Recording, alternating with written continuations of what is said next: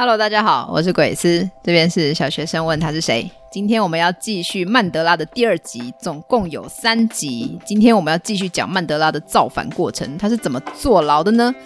他跟他老婆之间的革命情谊以及产生的摩擦是什么呢？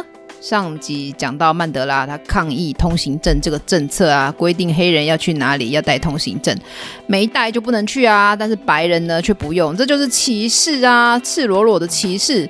曼德拉就带头抗议啦，发生了沙帕维尔大屠杀。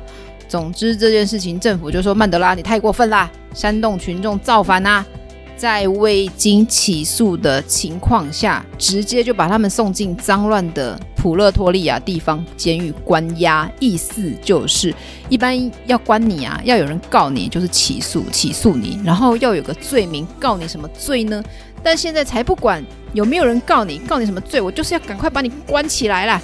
就这样子关了快半年，被放出来之后呢，他忙着干嘛嘞？他就假装自己是司机，开车到处去游说黑人们出来抗议、来罢工。还要有驾照？呃，有啊，他有啊，有驾照有什么难的？就不工作啊，来抗议被歧视、被隔离呢？这个行为让曼德拉被称为“黑花侠”。这个由来是什么呢？是来自一本以法国大革命为背景的历史冒险小说，这本小说叫做《红花侠》。这本小说呢，是在一九零五年，也就是曼德拉出生的前一阵子发表的，距离曼德拉被称呼“黑花侠”超过半个世纪。那主要内容就是一七八九年的法国大革命成功之后呢，革命党人他们就处决了，就处死了法国国王路易十六。那他们就另外组成了共和政府。那剩下来的贵族不就是革命党人的眼中钉吗？看了很讨厌，这个就是旧国王的残存势力嘛。所以这个时候的贵族阶级呢，就成为了被报复的对象。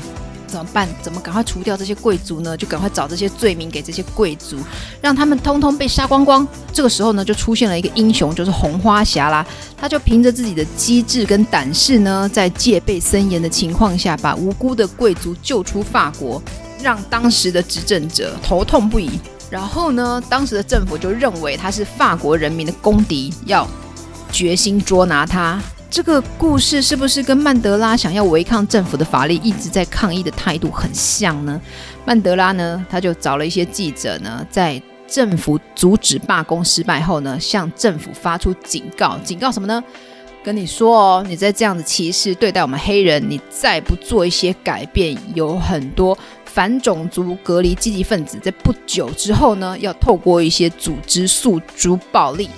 到时候会有一些武器出现，大家要流血也在所不惜哦，会有人流血哦。而且呢，曼德拉这个时候也觉得非国大应该成立一支武装团队，他要引导一些暴力起义。你们就一直想道德劝说就没屁用啊！非国大里面就有些人就要弄武器来抗议喽。你们这些领导人还一直觉得我们政党就是不能动粗，你不如好好想办法怎么引导这些想弄武器的人，在什么时机用什么武器好。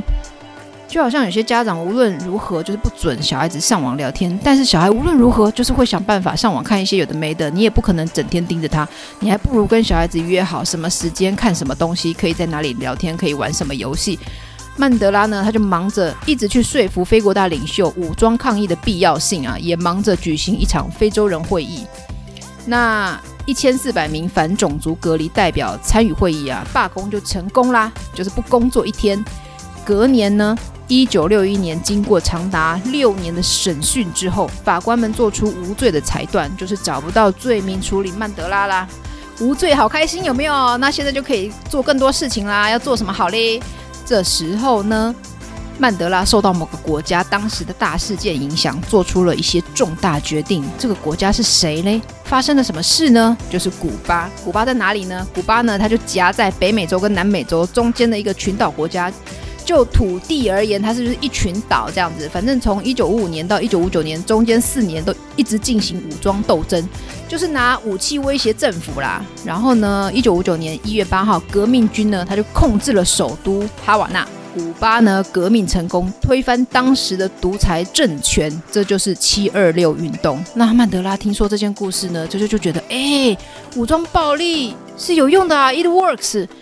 他就在一九六一年呢被宣判无罪后呢，他就跑去手刀跑去找当时的那个南非共产党主席呢，跟前面提到的房地产商西苏鲁，他怎么一直出现哈？跟他们说，哎、我觉得武装抗议斗争效果不错，哎，我们来成立一个武装组织呢。后来呢，他们就把这个组织命名为“民族之矛”，矛是什么？知道吗？就是一种尖尖的，可以用于刺激的长柄武器来，意思就是这个武装组织就是我们黑人民族抗议用的武器。后来成为非国大的武装联盟，是非国大的帮手，但是不属于非国大哦。总之，你可以感觉到曼德拉这个时候其实跟共产党合作，那他到底有没有加入共产党呢？但是因为其实啊，共产党给人一种攻击性比较强的负面印象啊。所以可能为为了维持形象，曼德拉呢，他就否认曾经加入过共产党。但是其实很多研究资料都有证据显示，他在这个时候应该是有加入共产党的，而且不只是党员哦，不是只是说说话而已哦，在党的中央委员会任职，就是党内的重要干部啦。那民族之矛实际上在干嘛嘞？就是武力搞破坏啦，破坏什么嘞？破坏公共设施，但是要尽量减少人员伤亡，因为他们的目的本来就是谋求黑人的自由幸福，而不是为了伤害人民嘛。所以呢，他们就会在夜深无人的时候炸毁军事设施啊、发电站啊、电话线路跟运输系统。哎，讲到这边，我觉得我要是附近的人民，我就会感到很烦人呢。你炸军事系统我可以理解，可是你炸发电站我没电用，你炸电话线路我没办法讲电话，你炸运输系统我就没办法搭乘交通工具。现在是。但是革命过程本来就有很多必须牺牲的啦，这是为了换来以后更幸福的生活啦。所以你知道齁，很多事情都是前人付出了很多珍贵的东西换来的。反正就是最大限度的对政府施压啦。那曼德拉的声望那么高啊，很多人都觉得他是民主斗士，这些炸来炸去的行为肯定很多人不谅解啊。所以他必须出面解释说，他们这么做不仅因为这是危害最小的方式，而且。因为这样不会导致人员死亡，而且呢，有利于以后种族间的和解哦。他还指出，我们给民族之矛的成员下达严厉的命令，不支持危及生命的行为哦，不可以伤害人。但是如果这些策略都失败了，民族之矛将采取游击战跟恐怖主义行动。什么是游击战呢？不知道。游击战呢，通常是以能自给自足的小单位，比如说一个队伍、一个班排啊，利用地形作为掩护，躲在某个山丘或者是壕沟里面，就是大水沟里面，但是没有水，叫做壕沟，在自己熟悉的地形里面四处出击，用少量部队在一个点上创造局部优势，就有点像打地鼠，但是自己是地鼠，不要被打到这样子，跳出来打人。也就是，虽然你有一万人，我有一千人，我只有一千人，但是我用时间可以慢慢消灭你的力量，就是零敲零打，让敌人一开始不会损失很多，但这个数字会慢慢累积，通常会等到敌人军队士气崩溃啊，粮食不足啊，好饿哦，再发动致命的总攻击，那。恐怖主义又是什么呢？恐怖的主义，恐怖主义的定义有很多说法啦。那最通俗的定义就是用恐怖行为恐吓你，达成我的诉求。总之，这段的意思就是曼德拉说：“我这时候只是炸一炸公共设施哦，如果这样子你们还不理我，在说什么？那我这民族之矛就要开始打来打去攻击人，大家来进行流血战争了哦。那实际上他们到底有没有进行武装暴动呢？有没有？”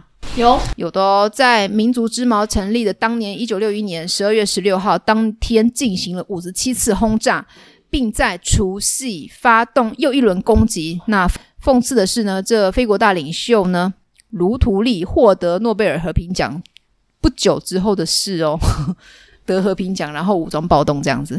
在那之后呢，大家都知道南非在武装暴动嘛，曼德拉就去巡回演出啦，他就跑去其他国家跟。别的国家说，我们现在要联合所有被歧视的黑人，要抗争，我们要争取不被歧视。他跑去哪里嘞？猜猜看。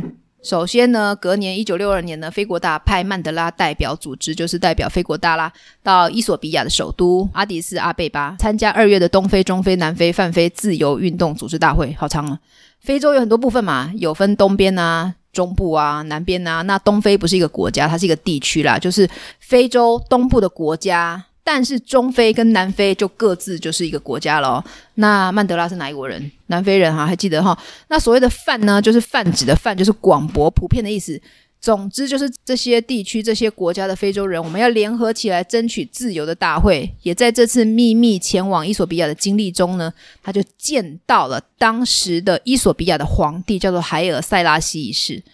那伊索比亚在哪里嘞？在非洲的最东边。那跑完伊索比亚，就跑去开罗，开罗就是埃及的首都。哇，他跑到好北边，也从非洲的最南边跑到最东北边呐、也就是整个非洲最靠近欧亚文明的区域，再跑到突尼西亚，突尼西亚是哪里嘞？从非洲的东北边跑到最北边，比埃及还要北边的正北边，他还募到款哦。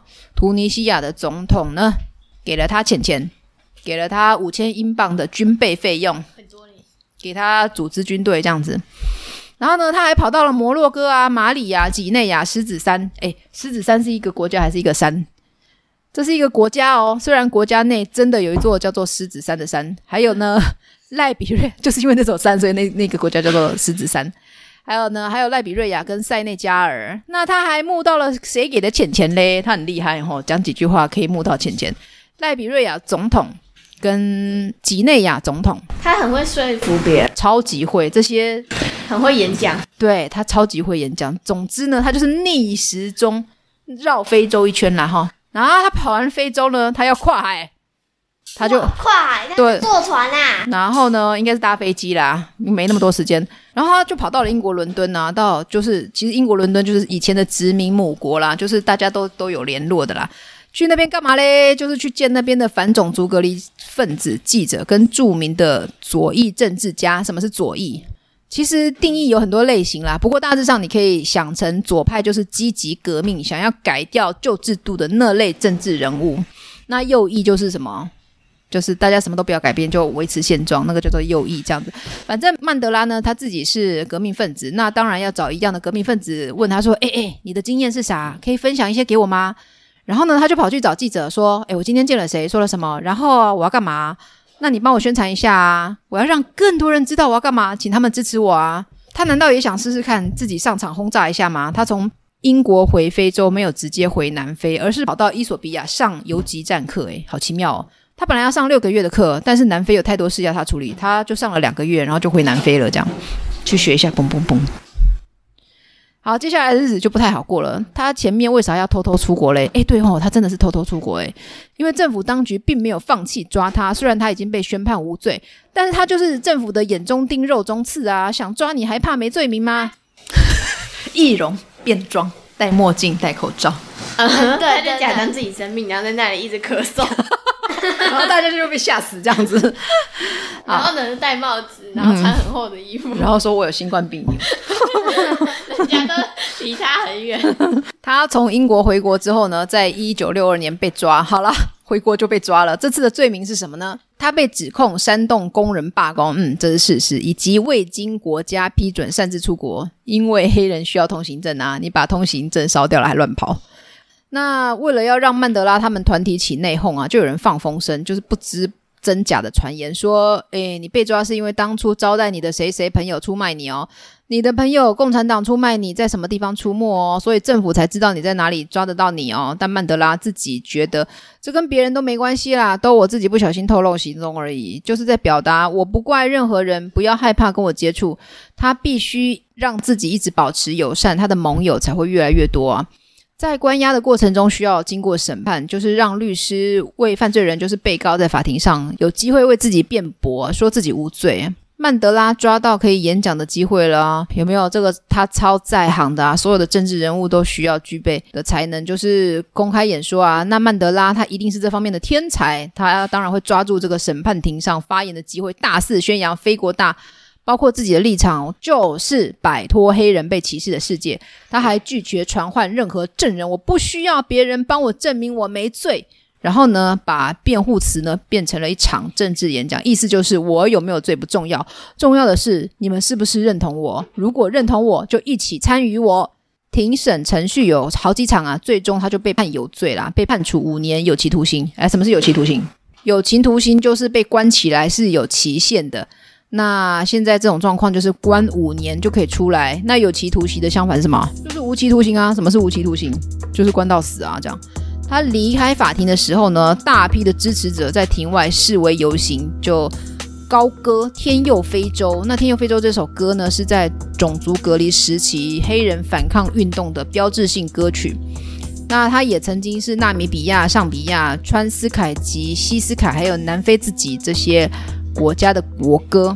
就算他被关起来啊，他的支持者非常多，想攻击他的也依然没有停止哦。一九六三年，警方就开始彻查并普及检查民族之矛活动的文件资料，就翻出一些证据啦。什么证据呢？就说曼德拉有参与民族之矛的武装。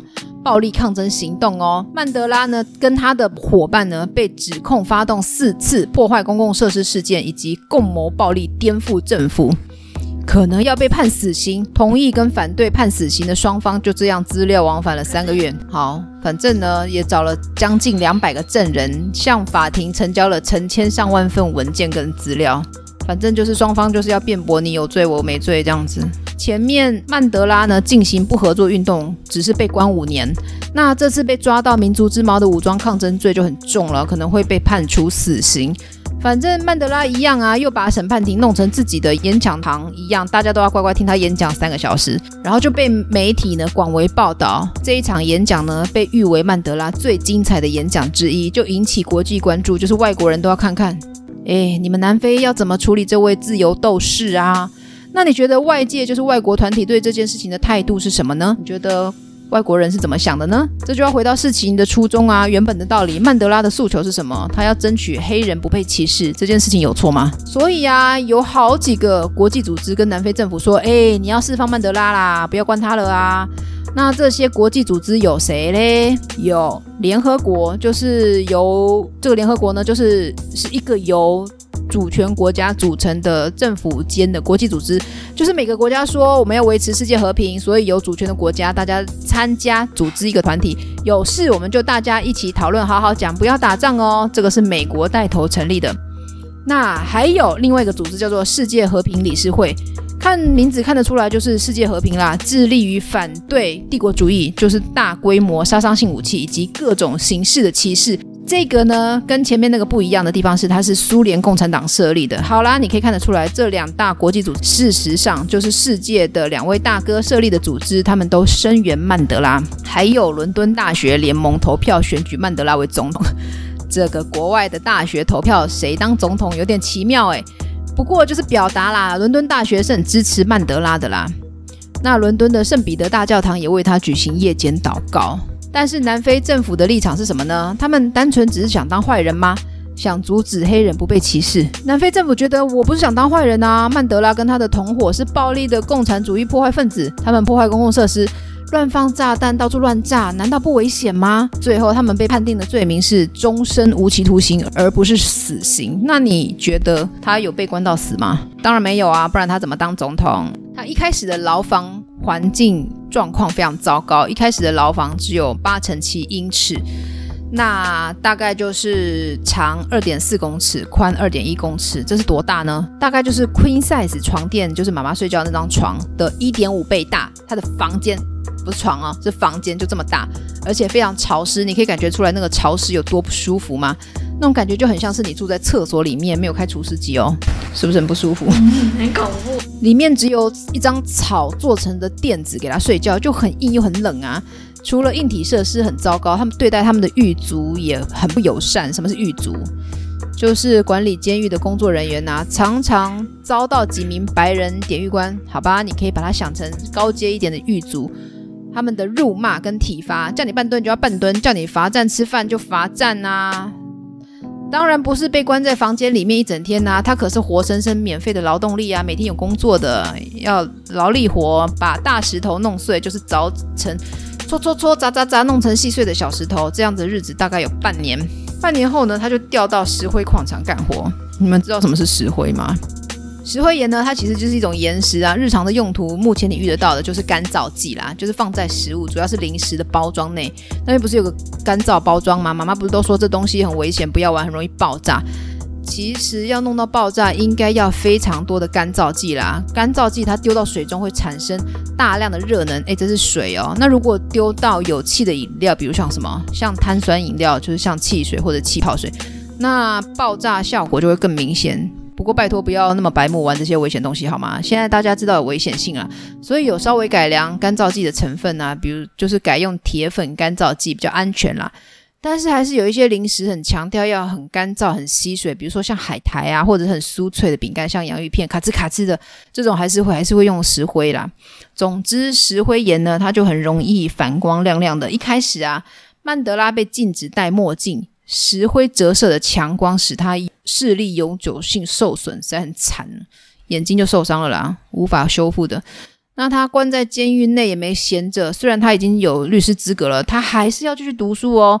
开始进行伦敦大学的函授课程，那攻读法律学士学位。他要学习西方的律师领域的知识，他想要知道啊，到底跟自己在非洲世界学的有没有什么不一样啊？有没有什么我可以多学的呢？你看他真是苦读诶，不过我也可以理解啦，在那么糟糕的环境、生活环境下，他也没有什么娱乐。那获得薪资就是一种娱乐啦，跟那些无聊的矿场工作读书就有趣多了。但他不被允许读报，不能读报。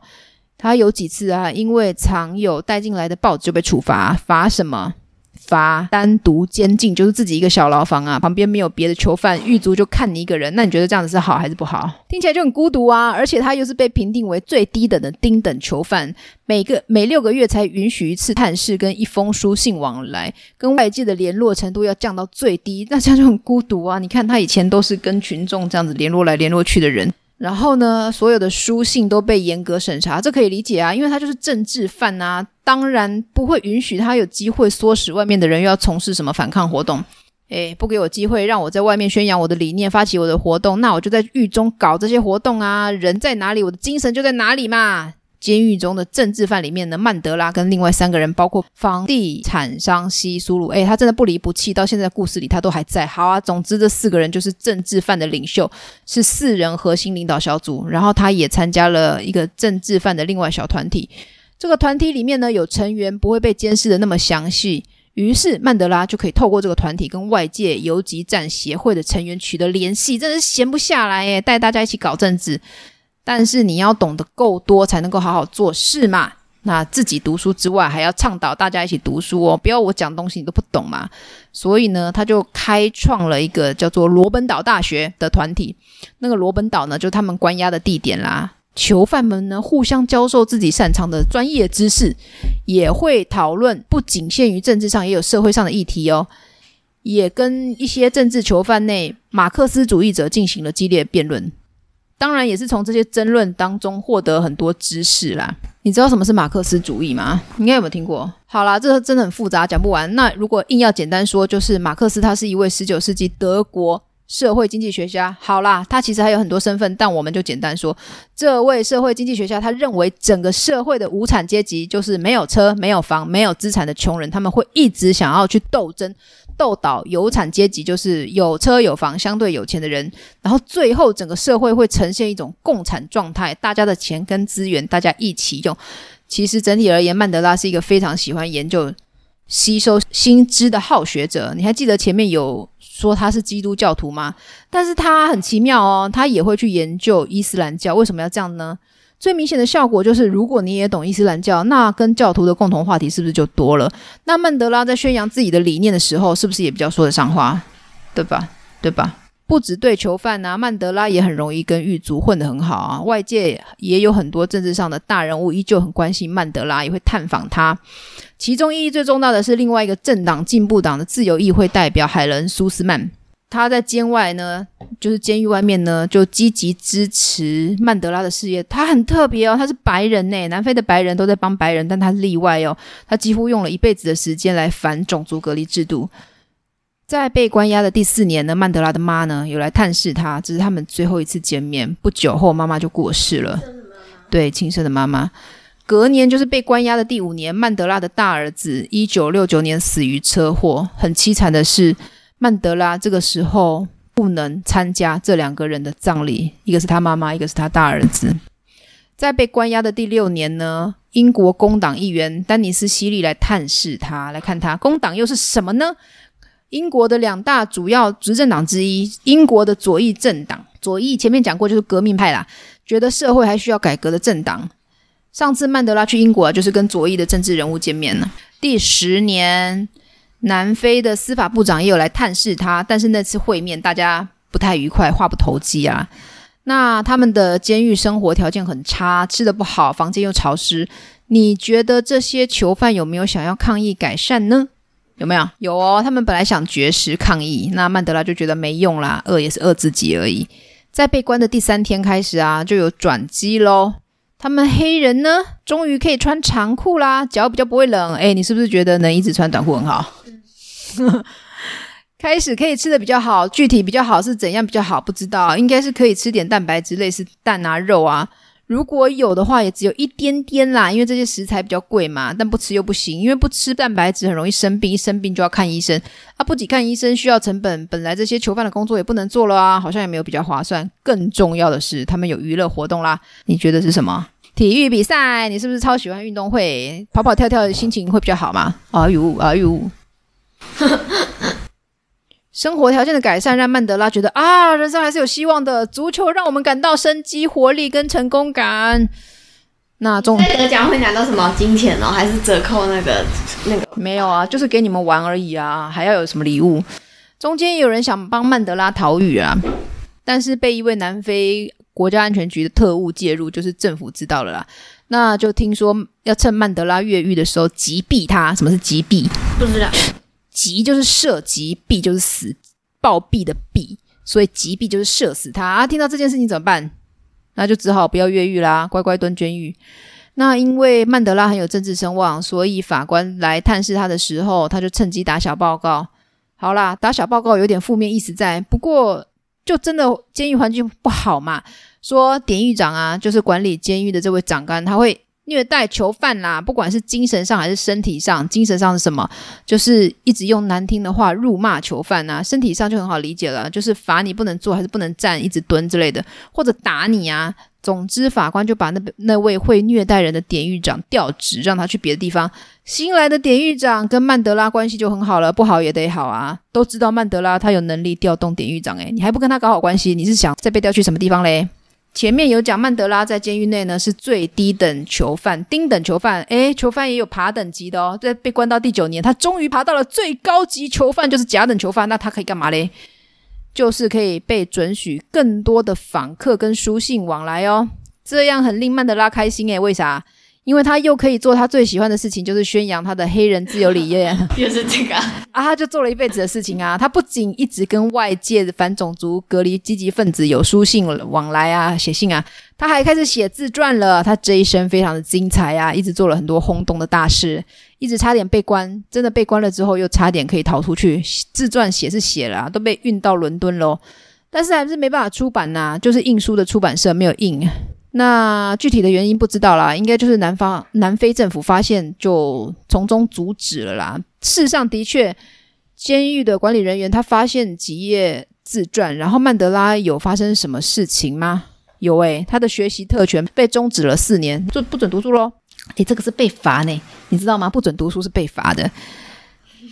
那学生都不想读书，学习特权是什么呢？就前面讲的，他在伦敦大学有修学位嘛，然后他还跟其他囚犯搞了一个学习团体嘛，反正这些可以读书的活动全部被禁止。哦，这么好学的人被禁止读书，真的好惨呢。那他自己不能读书，那他的娱乐到底是干嘛嘞？就种种花草跟阅读，好险。自己读自己的书还可以，那被关的第十六年，也就是一九八零年，他又开始攻读伦敦大学的法律学士学位。其实啊，到这边你应该可以感觉出来，曼德拉就算坐牢啊，对外界仍然有一定的影响力啊。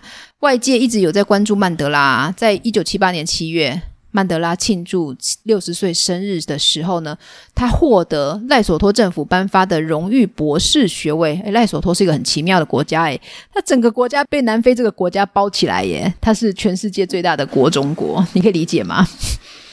整个国家被另外一个国家包起来，这样子。哇，嗯，那什么？神啊！对啊，那什么是荣誉博士呢？就你不用读书啊，也不用考试，你在某个领域有特殊贡献，学校就自己来找你颁发。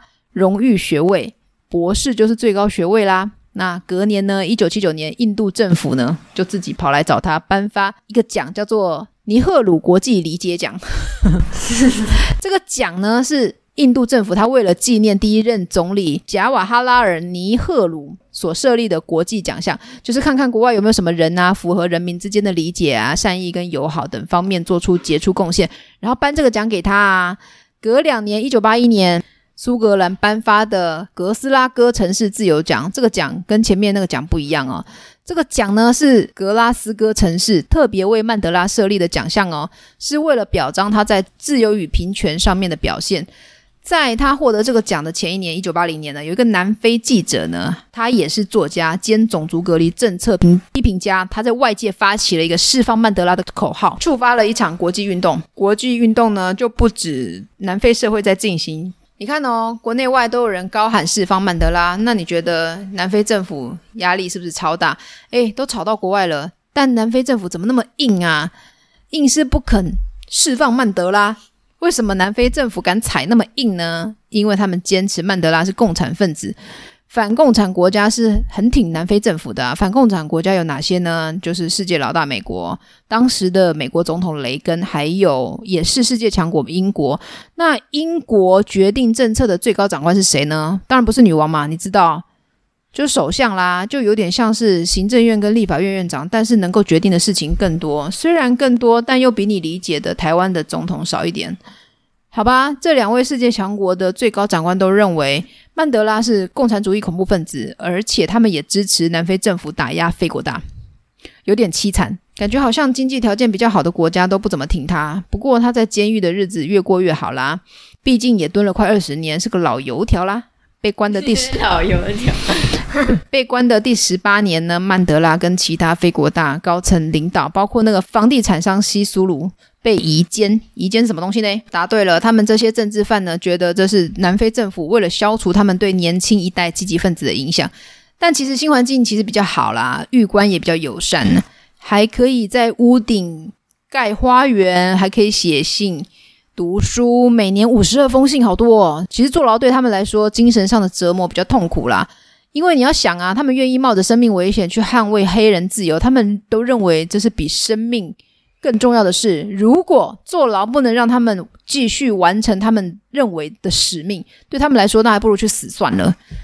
这个世界的趋势啊，越来越往曼德拉靠拢了。南非整个国家状况越来越不稳定，世界各地的暴动激增，增加的很多，很多人会担心爆发内战啊。你知道，一个国家如果战争啊，影响了很多事情，有一个很糟糕的状况，就是人民生活需要钱。你们军人士兵打你们的仗，我们人民还是要继续生活。虽然状况比较不稳定，但勉强还可以生活。但是如果别的国家的银行觉得，哎，你们国家在打仗，哎，那我就不敢投资你们了。你把钱存在银行，银行为什么要给你利息？你知道吗？因为他把钱去借给别人。因为银行它会找机会找地方去投资，把收集来的这些钱呢，放在能够生更多利息的地方。那穷的国家是一个不错的选择，因为如果有发展，发展的幅度就会不错。就好像从十分变成六十分不难，从九十分变成九十八分就会很困难嘛。但是现在南非的状况就是，你们国家在打仗，那我投资到你们国家的公司厂房，不就被你们乱打就打没了？那我不要投资啊！那工作的人民百姓不就没收入吗？这是个很很糟糕的状况嘛。但是其实呢，银行又很想投资，因为穷穷的有发展的国家真的不多啊。有些状况真的太糟糕，很难投资下去。但是南非是有起色的，所以很多跨国银行就是看着这碗肉很想吃，又不敢吃。于是很多家银行呢就跑去跟南非政府说：“哎，你释放曼德拉啦！”那曼德拉在那个时候呢，在国际之间名声很响亮嘛。前面有讲很多国家特地跑来颁奖给他啊。那你放了曼德拉，让南非安定一些，不要打来打去内战了啊。曼德拉他可以办得到停止内战这件事情。当时的南非总统还是不想释放曼德拉，就变成两个人在隔空吵架这样子。在曼德拉呢被关押的第二十一年，也就是一九八五年二月，哇，这个时候我满周岁了。南非总周岁就是一岁。南非总统呢一直觉得曼德拉是个危险的武装暴动分子，他就跟曼德拉说：“如果曼德拉你发誓绝对不要用武装暴动，我才要放你出来。”那你认为曼德拉会同意吗？他就说：“那你就让黑人自由啊！”他就鼻子喷了一下，这个时候呢，我们站在曼德拉的立场想想，他如果被关三五年，可能会很想出来，因为他仍然觉得在外面有更多机会做自己想做的事情。但是如今他已经被关二十一年，早就习惯了，他想做的事情仍然在监狱内继续做，而且他的国际名声已经那么响亮。我继续被关，还有被害者形象呢，很好用，大家都觉得我受了委屈要帮我。曼德拉就用鼻子喷了气，轻蔑地拒绝了这个机会呢。有女儿辛德兹替他发表了一段声明，在人民的组织非国大仍然遭禁的情况下，我获得的算是什么自由？只有自由人可以谈判，一个囚犯之身是不能签订协议的。他的意思是什么呢？意思就是，我就算被放出来，我的政党非国大还不是被你禁止活动，那我自己一个人出来，什么也不能做。前面有讲啦，对他们这种有理念的人，自由是来自精神上的、意念上的，不是肉体。我被放出来，但却禁止做我想做的自由运动，这对我来说不是自由啊！就顺便讽刺一下，我囚犯呢，没有人格的，签什么协议啊？你知道囚犯在监狱内没有名字，只有号码吗？会刺绣在你的囚服上，狱官只会叫你的号码，那么多人名字也记不住了。那怎么办？南非政府就着急啊，不能。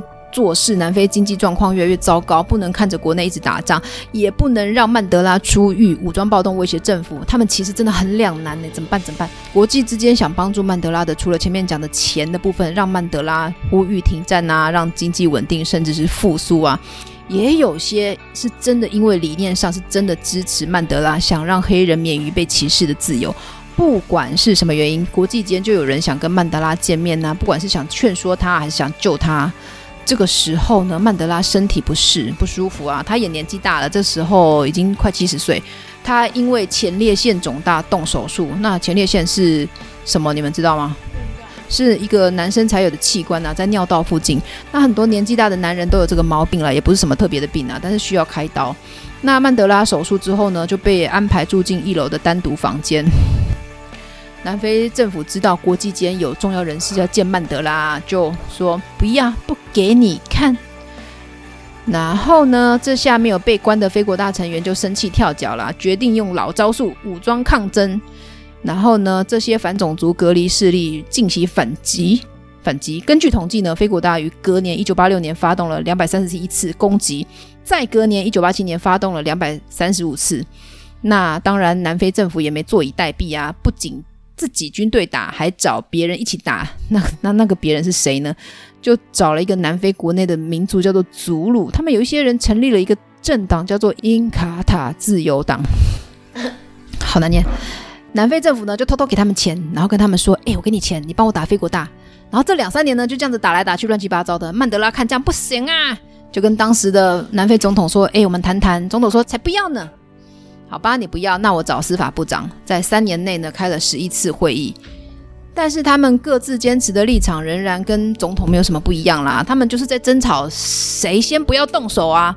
司法部长说：“你先不要动手，不要再跟共产党联络啊，我就放你出来，然后我们就可以承认非国大是合法组织。”曼德拉就说：“不要，你们政府先不要动手，不能对我们施暴，我们才会停止暴动。反正就是坚持对方不能先打，对方不能先动手就对了。”那就一起动。就一二三开始打这样子，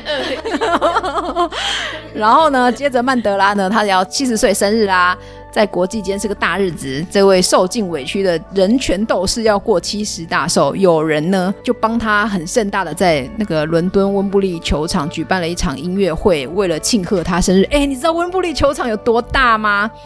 根据二零一九年的统计，它是世界上排名第五大的足球场，可以容纳九万人呢。这九万人指的是球场以外的座位数目哦。办个生日音乐会可以到足球场去办，哇，真的超盛大的。他虽然这时候看起来那么风光，但你还记得他有个老婆吗？这老婆呢，在监狱外的事情就有点扯他后腿了。你还记得前面讲到他这第二任老婆原本是个社工啊，形象是还蛮温和的，叫做维尼啊。那维尼呢，是因为那个曼德拉的关系接触政治，也跟曼德拉一样啊，反种族隔离。曼德拉去坐牢，他就成为曼德拉在监狱外的代言人。维尼呢，他就成立了一个组织，叫做曼德拉联合足球俱乐部。那名字有点避风头啦，意思就是这是足球组织哦，但实际上就是暴力政治组织。这个组织做了什么恐怖的事情呢？那就是虐待敌对政党，就是南非国民党的同伙，以及向警察提供资料的告密人，包括绑票、虐待、谋杀，最为知名的罪名是对一位叫做莫克西的年轻人虐待致死。非国大的领导呢，就跟曼德拉说：“哎，你老婆那么夸张，赶快跟她离婚呐，不然也会害你被骂。”哎，但是曼德拉那个时候没有同意。好，到这边休息一下，下一集我们继续讲曼德拉出狱之后以及第三春的故事。他的第三任老婆非常特别哦，有上金世纪录哎，到底是谁嘞？这里是小学生问他是谁，我是鬼斯，我们下次继续哦。希望大家帮我按赞、订阅及分享，五星评论加留言，大家拜拜，拜拜。